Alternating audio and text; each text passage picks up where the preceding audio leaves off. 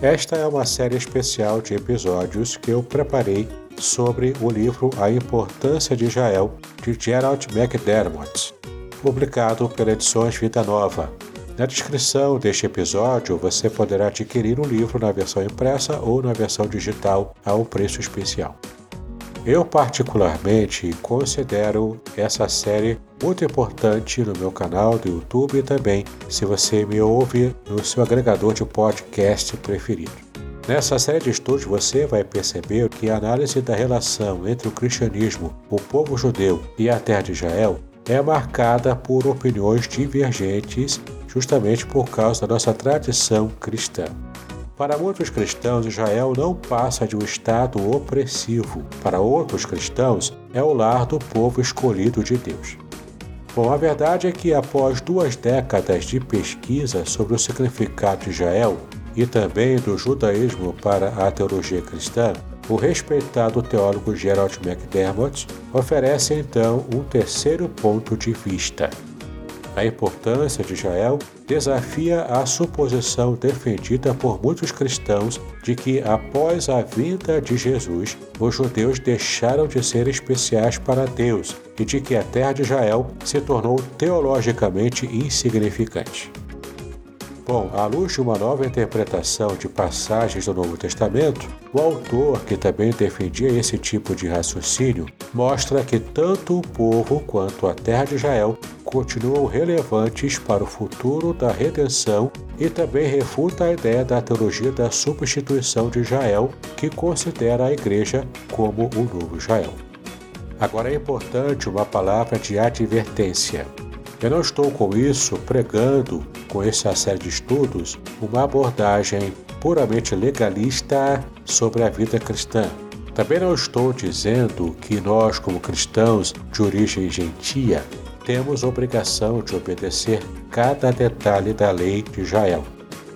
De fato, esse é um assunto superado já desde o Novo Testamento, no Concílio de Jerusalém. A grande questão que eu preciso ressaltar com essa série de estudos é que de fato precisamos redimensionar a importância de Israel conforme a Bíblia realmente revela.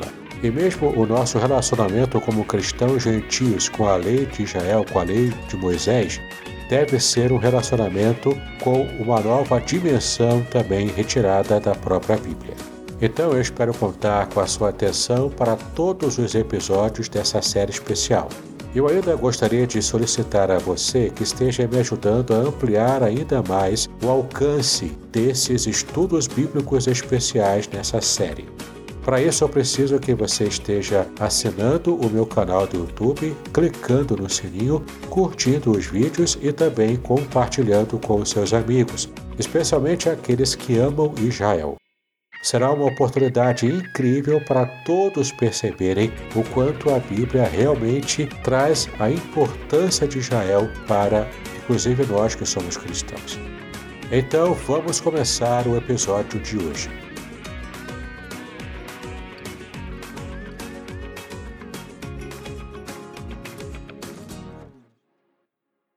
Muito bem, estamos nesta série especial de episódios em nosso programa Exegese e Exposição, e vamos falar nessa série sobre a importância de Israel. E essa série é baseada no livro homônimo de Gerald McDermott, publicado por Edições Vida Nova, que você poderá adquiri-lo tanto na versão impressa quanto na versão digital nos links que estão disponíveis aqui em nosso episódio. Muito bem, vamos começar a falar neste episódio sobre a importância de Israel nos planos de Deus e também para a Igreja, inclusive no que se refere à salvação. A maior parte do Antigo Testamento restringe-se à história de Israel, o que parece indicar que Deus não se importa com o restante do mundo. Ora, nada mais longe do que a verdade. O âmago da questão é que Deus escolheu Israel e tratou exaustivamente com esse povo precisamente com o propósito de alcançar o mundo todo. Para entender isso, é preciso explorar o conceito que está no coração da história bíblica do começo ao fim, que é o conceito da aliança. Então vamos começar a tratar sobre um casal idoso no lugar em que hoje é o Iraque. E então esse casal idoso é chamado por Deus para que, a partir dali, começasse toda a saga de salvação da humanidade, inclusive o conhecimento do único Deus verdadeiro. Bom, o tema central da Bíblia é a aliança. Nem todos os cristãos diriam isso, mas todos os que estudam a Bíblia concordam que o enredo começa com Deus escolhendo um casal idoso e sem filhos, no lugar em que hoje é o Iraque, e dizendo aos dois em seguida que Deus usaria eles e a seus descendentes para abençoar o restante do mundo. Sim, Jesus e seus seguidores diziam ser filhos desse casal e também destinatários daquela bênção. Apesar das falhas constantes de inúmeros descendentes, no caso descendentes judeus, com a exceção óbvia né, de Jesus, o Deus da Bíblia insiste o tempo todo que a promessa permanece. Ele será fiel à promessa e não importa o que o seu povo faça, e continua a trabalhar com Israel, fazendo desse povo seu colaborador na redenção do mundo, ainda que os seus membros insistam em violar os termos do acordo que celebraram com Deus lá no passado através das alianças. O termo bíblico para designar um acordo é aliança. Essa era uma promessa unilateral de bênção da parte de Deus. Ele se dirigiu a Abraão e a Sara e lhes disse que seria o seu Deus e que eles e seus descendentes seriam o seu povo.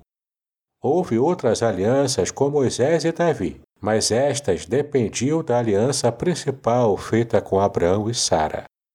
Jesus então fala do sangue da aliança, e você pode conferir essas palavras do Mestre em Mateus capítulo 26, versículo 28 e Marcos capítulo 14 e versículo 24. E Paulo ainda diz que as alianças da promessa remontam a uma aliança que Deus concedeu a Abraão mediante a promessa. Confira lá em Efésios capítulo 2, versículo 12 e Gálatas capítulo 3, versículos 17 e 18. Bom, enquanto algumas outras alianças eram condicionais, essa aliança abraâmica fundamental era na verdade incondicional. Assim, por exemplo, a aliança mosaica que Deus celebrou com os filhos judeus de Abraão prometia em sua formulação bênçãos para quem obedecesse e castigos para quem desobedecesse a ela. Confira lá em Deuteronômio capítulo 28. Bom, uma das bênçãos, conforme veremos, era o domínio da terra. O exílio era um dos castigos caso houvesse a desobediência alcançando o universal por meio do particular. Mas voltemos agora à questão central. Por que Deus dedicava tanto tempo à história de Israel no Antigo Testamento? E por que o assunto ocupava três quartos da Bíblia cristã? E o restante do mundo? O Novo Testamento contém uma missão às nações da Grande Comissão. Confira lá em Mateus 28, de 18 a 20. Mas será que havia alguma coisa parecida com isso no Antigo Testamento? Com exceção dos primeiros onze capítulos de Gênesis, que descrevem a criação e as primeiras civilizações? Por que tanto espaço dedicado à história de Abraão e a sua família se eram apenas uma parte tão pequena do restante do mundo? Na verdade, há nos dois testamentos um padrão na história bíblica. Esse padrão se move do particular para o universal. Deus usa então o particular, que no caso aqui é uma pessoa ou então um povo, para trazer a bênção ao universal, abrangendo todo o mundo. No Antigo Testamento, Deus chama o homem particular, Abraão, e o seu povo, os judeus, para levar a bênção a seus semelhantes e ao mundo, que é o aspecto universal. O padrão é o mesmo no Novo Testamento. Deus usa um homem em particular, Jesus, e o seu povo, o corpo de Jesus, a Igreja, para levar a bênção ao mundo. Devemos então examinar mais de perto esse padrão no Antigo Testamento. Ele começa em Gênesis capítulo 12, quando Deus chama Abraão para ir à terra que te mostrarei. A partir dali, Deus promete fazer dele uma grande nação e acrescenta que por meio dele todas as famílias da terra serão abençoadas. Confira lá em Gênesis capítulo 12, versículos de 1 a 3. Essa promessa é repetida outras quatro vezes em Gênesis, pouco antes da destruição de Sodoma e Gomorra, e Deus diz então a Abraão: Ele, Abraão, certamente virá a ser uma nação grande e poderosa, e por meio dele todas as nações da terra serão abençoadas. Confira em Gênesis capítulo 18, versículo 18. Depois que Abraão mostra estar disposto a sacrificar Isaque, o seu filho amado, o anjo do Senhor lhe diz: Por meio da tua descendência, todas as nações da terra ganharão para si a bênção. Confira em Gênesis capítulo 22, versículo 18. Anos mais tarde, irrompe a fome. Isaac, filho de Abraão, busca refúgio junto a um rei filisteu. Deus promete dar a Isaac todas estas terras, e todas as nações da terra ganharão bênçãos para si por meio da tua descendência. Confira em Gênesis capítulo 26, versículo 4. Quando Jacó, filho de Isaac, sonha com uma escada que alcança o céu, Deus lhe diz: Tu te espalharás para o ocidente, para o oriente, para o norte e para o sul. Todas as famílias da terra serão abençoadas por meio de ti e da tua descendência. Confira em Gênesis capítulo 28, versículo 14. Então, perceba que ao longo de toda a Bíblia hebraica há uma oscilação entre o particular e o universal, mas há um padrão recorrente. Deus está empenhado na missão de redimir o mundo, que é o aspecto universal, por meio de Jael, que é o aspecto particular. Não é algo que diga respeito ou ao particular ou ao universal, e sim ao universal por meio do particular. Por exemplo, Moisés diz ao Faraó que Deus enviará pragas para que o meu nome ecoe por toda a terra. Confira em Êxodo capítulo 9, versículo 16. O Senhor diz a Moisés que fará de Israel um povo santo, porque assim todos os povos da terra verão que é chamado pelo nome do Senhor. Confira lá em Deuteronômio capítulo 28, versículo 10. Josué diz a Israel que Deus secou as águas do Jordão para que todos os povos da terra saibam que a mão do Senhor é forte. Confira em Josué capítulo 4, versículo 24.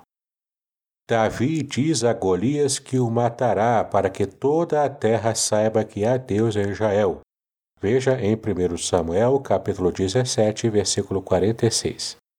Salomão então ora para que o Senhor atenda aos clamores dos estrangeiros, a fim de que todos os povos da terra conheçam o teu nome e te temam como o teu povo Israel. 1 de Reis, capítulo 8, versículo 43. Os salmistas ainda oram para que todos os confins da terra se lembrem e se convertam ao Senhor.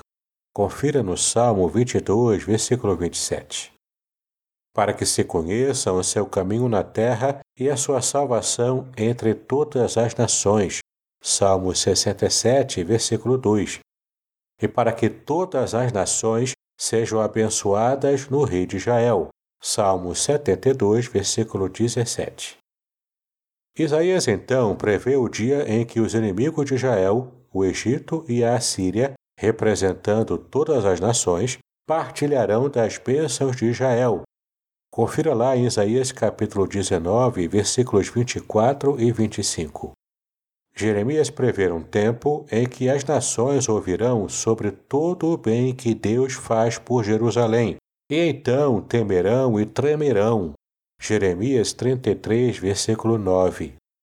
Em Isaías, Deus diz ao servo do Senhor, um judeu: Ele diz: Não basta que sejas o meu servo para restaurares as tribos de Jacó e trazeres de volta os remanescentes de Israel.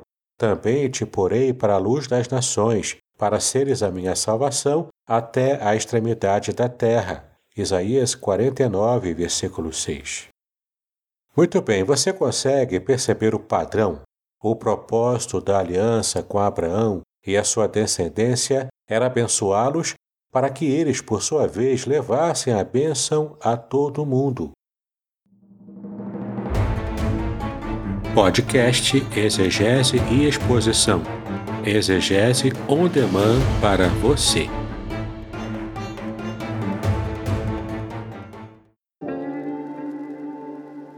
Shalom! Aqui é o Davidson Pignon. Eu ajudo pastores e líderes cristãos a fazer estudos bíblicos na igreja sem ter problemas com interpretações bíblicas erradas. Então, se você está pensando em compreender a sua Bíblia com segurança, não deixe de assistir a mais conteúdos como este aqui neste canal. Deus fez grandes coisas por Israel com o propósito de educar as nações.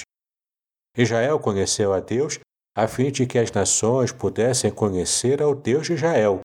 Portanto, a aliança da eleição não era simplesmente soteriológica para abençoar e salvar Israel, mas também era missional para levar a bênção às outras nações.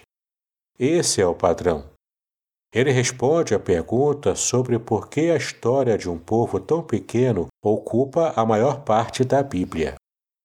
Tudo estava relacionado com a forma escolhida por Deus para salvar o mundo, suscitando um pequeno clã que seria luz para as nações. Sabemos então, pelo Novo Testamento, que essa era a história de Jesus e da igreja. Jesus chamou a sua igreja de pequeno rebanho. Confira em Lucas capítulo 12, versículo 32. O Novo Testamento estava dando prosseguimento a uma história que havia começado muito tempo antes. Aliança e Terra. Dessa forma, Deus estava levantando Israel como luz e depois o israelita perfeito Jesus como o prisma através do qual a luz seria levada pela Igreja ao mundo inteiro. Temos então a centralidade que a terra ocupava na aliança. Para a maior parte dos cristãos, a terra era algo à parte, um detalhe não essencial. Para os cristãos, talvez ela seja apenas outra parte da bagagem cultural do Antigo Testamento, tais como as leis alimentares, que são irrelevantes para não-judeus. Contudo, a simples quantidade de referências à terra no Antigo Testamento é algo impressionante. Como expressou Gerard von Rad, o grande estudioso do Antigo Testamento, abre aspas para von Rad. De todas as promessas feitas aos patriarcas, a promessa da terra foi a mais destacada e decisiva de todas. Fecha aspas. A terra aparece mais de mil vezes na Bíblia judaica e é até mais comum do que o termo aliança, o qual, no entender dos estudiosos, é fundamental para a Bíblia. Em mais de 70% dos lugares em que ocorre o termo aliança, ele vem ligado à promessa da terra. O dicionário de imagens bíblicas observa que o anseio pela terra é mais dominante no Antigo Testamento do que qualquer outra coisa, exceto o próprio Deus. A posse é condicional. A promessa da terra, contudo, jamais garantiu a sua posse. Embora Deus tenha prometido repetidas vezes a Abraão e a seus descendentes que lhes daria uma terra, ele também deixou claro que havia condições para permanecer nela. Deveriam ser criadas cidades de refúgio para os assassinos. A instrução religiosa e moral deveria ser passada e praticada. As leis alimentares tinham de ser seguidas, deveriam ser observados os sábados e jubileus para a terra e o povo, e os seguintes comportamentos ficavam proibidos: prostituição, derramamento de sangue inocente, sacrifício de crianças, perversão sexual e novo casamento de um homem com uma mulher divorciada. Você pode conferir essas informações em Deuteronômio capítulo 19, versículo 7 capítulo 6, versículo 9, capítulo 12, do 20 ao 32, Levítico 19, 29, 23, 10 e 11, capítulo 25, versículo 2 e depois os versículos de 8 a 55. Números 35, de 29 a 34, Deuteronômio 24, versículo 4 e Levítico 18, versículos 24 e 25. A desobediência, portanto, traria uma maldição à terra. Confira em Deuteronômio capítulo 28, de 15 a 68. E essa maldição que seria levada à terra faria com que Deus expulsasse os israelitas dela, assim como os cananeus foram vomitados, entre aspas, da terra por causa dos seus pecados. Confira em Levítico capítulo 18, versículo 24. Bom, a segurança na terra era garantida por Deuteronômio somente se houvesse obediência contínua à lei de Deus. Confira em Deuteronômio capítulo 5, versículos 32 e 33, capítulo 6, versículo 3, capítulo 8, versículos 19 e 20 e capítulo 11, de 8 a 15. Os salmistas, em especial, enfatizaram a necessidade de obedecer para então permanecer na terra. Por exemplo, Salmo 37, 27 a 29 e depois o versículo 34, Salmo 85, versículos 1, 2 e de 8 a 10. Em Provérbios há alusões a um tema semelhante, como se lê, por exemplo, em Provérbios capítulo 2, versículo 21, que diz assim: Porque os corretos habitarão a terra e os íntegros permanecerão nela. Assim ocorre também em Isaías 60, versículo 21 e 62, versículo 4, e também em Jeremias, capítulo 3, de 16 a 18. Outra condição era o tratamento dispensado aos estrangeiros. Os israelitas deveriam amar ao estrangeiro como amam a si mesmos. Era preciso que celebrassem de que também haviam sido estrangeiros no Egito por isso, deveriam tratar os estrangeiros na terra prometida com o mesmo sistema de justiça que usavam para si mesmos.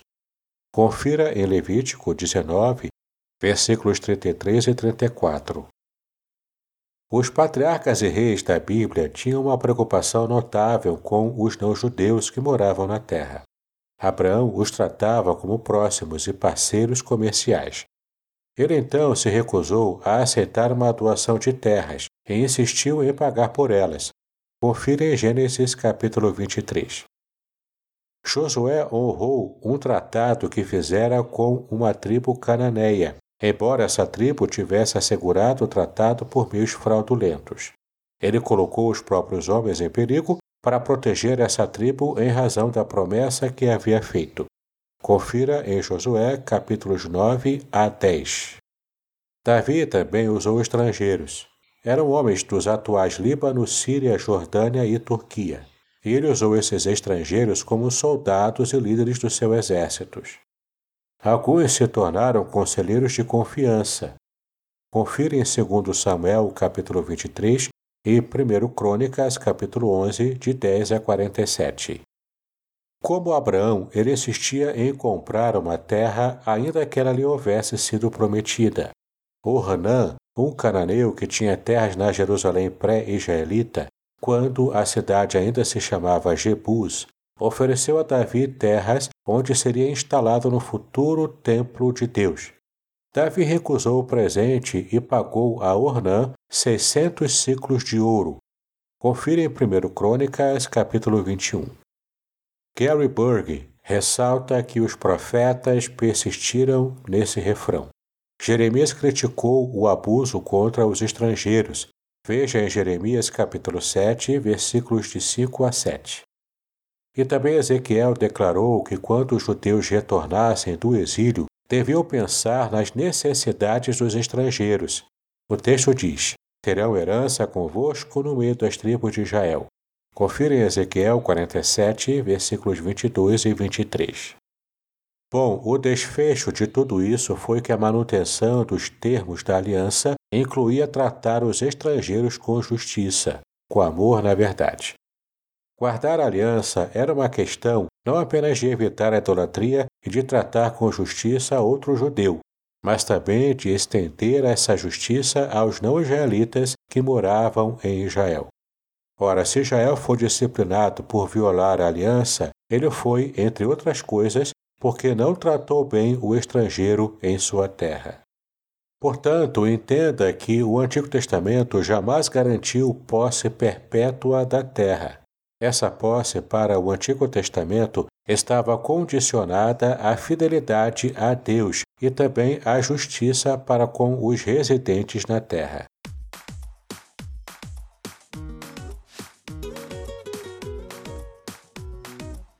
Muito bem, terminamos o episódio de hoje dessa série especial sobre a importância de Israel.